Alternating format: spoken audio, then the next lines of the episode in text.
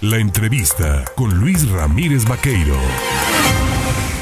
8 de la mañana ya con 22 minutos. Mire, pues mucha polémica se ha generado con respecto a un par de temas. Uno, el que tiene que ver con la revocación, mm, el que tiene que ver, sí, anulación, digamos, ¿no? Revocar un articulado que está en el código en el Código Penal, tiene que ver con el delito de ultrajes a la autoridad. Ya el gobierno del Estado aceptó una recomendación de la Comisión Nacional de Derechos Humanos y el gobernador Cuitlao García Jiménez ha mencionado las razones de esa recomendación, pero también los riesgos que implica, dice él, el de, pues, eh, desaparecer el delito de ultrajes a la autoridad. Precisamente para hablar de este y otros temas, yo le agradezco esta mañana al presidente de la Junta de Coordinación Política del Congreso del Estado de Veracruz, a Juan Javier Gómez Casarín, el tomarme el teléfono. Diputado, ¿cómo estás? Muy buenos días. Pues aquí con, este, después de muchos días, este, regresando aquí a la capital. Sí. Ya, ya ahora sí que nos habíamos acostumbrado al calorcito, pero ni modo hay que entrarle al trabajo y aquí estamos con el frío, eh, saludando a todo tu auditorio y saludándote a ti, este, estimado Luis. Oye, derogar el delito de ultrajes a la autoridad, ¿un riesgo? ¿Riesgo de que salgan delincuentes y cabecillas de grupos criminales? Bueno, yo ayer escuchaba con mucha atención la, entrevista del gobernador del estado, el ingeniero Cuitlago García Jiménez, y hablaba de del riesgo de 40 jefes de plazos, lo mencionó él. Yo aquí sí quisiera comentarte que primero que nada, pues ahí sí hay que encargarle bien la chamba al órgano correspondiente, en este caso a la fiscalía, que se armen bien este las carpetas y pues no creo que algún veracruzano quiere que eh, quiera que este tipo de gente ande suelta todo lo contrario todos estamos pidiendo porque todos estos delincuentes no salgan de la cárcel y que los que están afuera pues que estén adentro también y pues ahí solamente consolidando una buena carpeta no habrá riesgo de que salgan este a seguir delinquiendo ante la sociedad debe ser evidentemente eh, eh, responsabilidad de las áreas jurisdiccionales quienes le respondan a los veracruzanos y al Estado en la demarcación de este tipo de asuntos, ¿no? No, pues es claro que sí, nosotros tenemos una responsabilidad, por eso tenemos que ser muy prudentes y analizar todos los temas. En este caso, Luis, pues también se ha hablado mucho de la derogación de, de este, este tipo de... Yo también te quiero decir que hay que también informarle al pueblo veracruzano que no solamente el estado de Veracruz tiene esta este, reforma, sino que son 18 estados y desde ya algunos años la han mantenido. A lo varían los años de penalización, pero este raramente ningún ninguno de los manifestantes que vieron en días pasados ahí en la Plaza Lerdo había mencionado este este tipo de, de acciones en alguna parte del país. Solamente vienen aquí a Veracruz y se les olvida que estados donde ellos este, también gobiernan, también están estas acciones.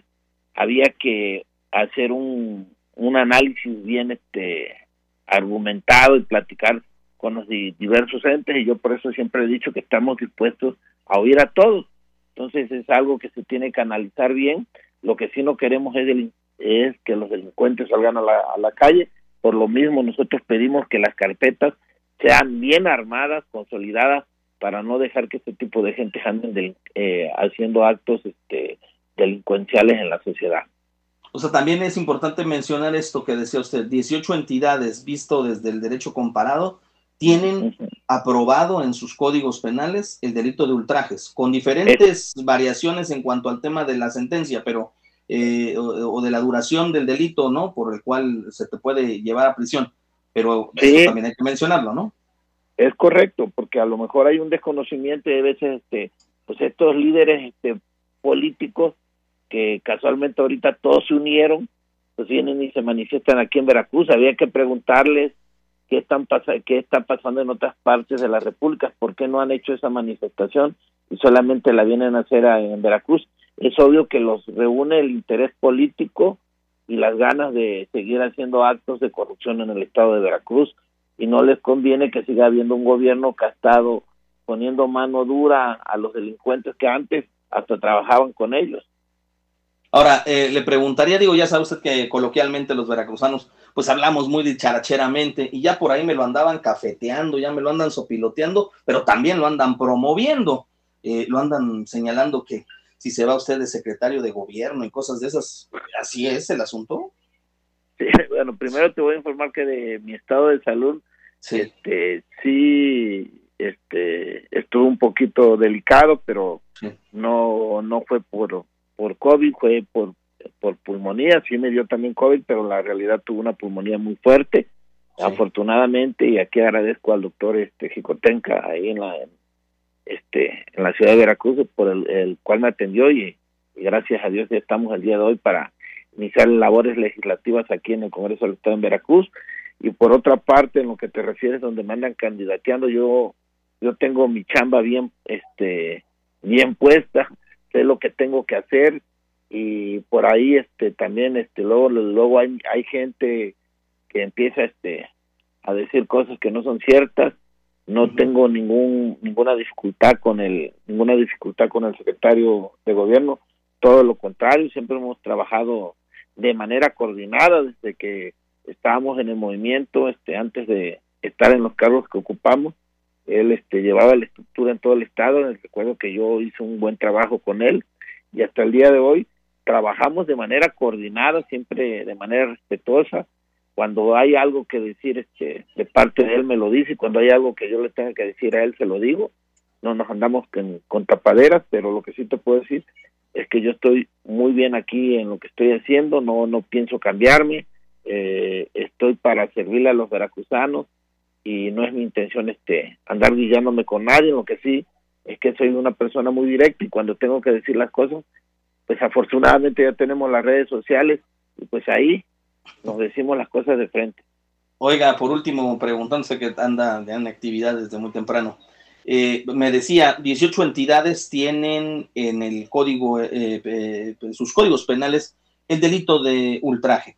Se buscará por parte del Congreso de Veracruz, a través de su facultad, para presentar iniciativas que se homologue este delito a nivel nacional. A manera, digo, ya son 18 entidades de 32 se buscaría una homologación esto en el Código Penal Nacional?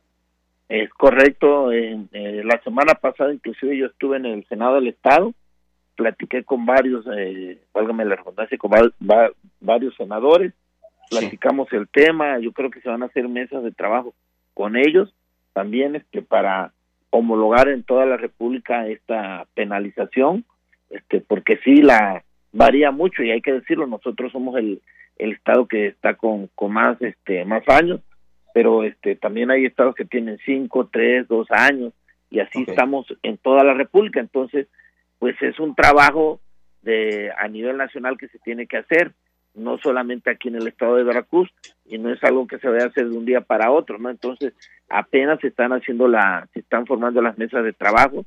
Yo lo consulté con los senadores de con los senadores de aquí del estado y con los con nuestros representantes a nivel nacional.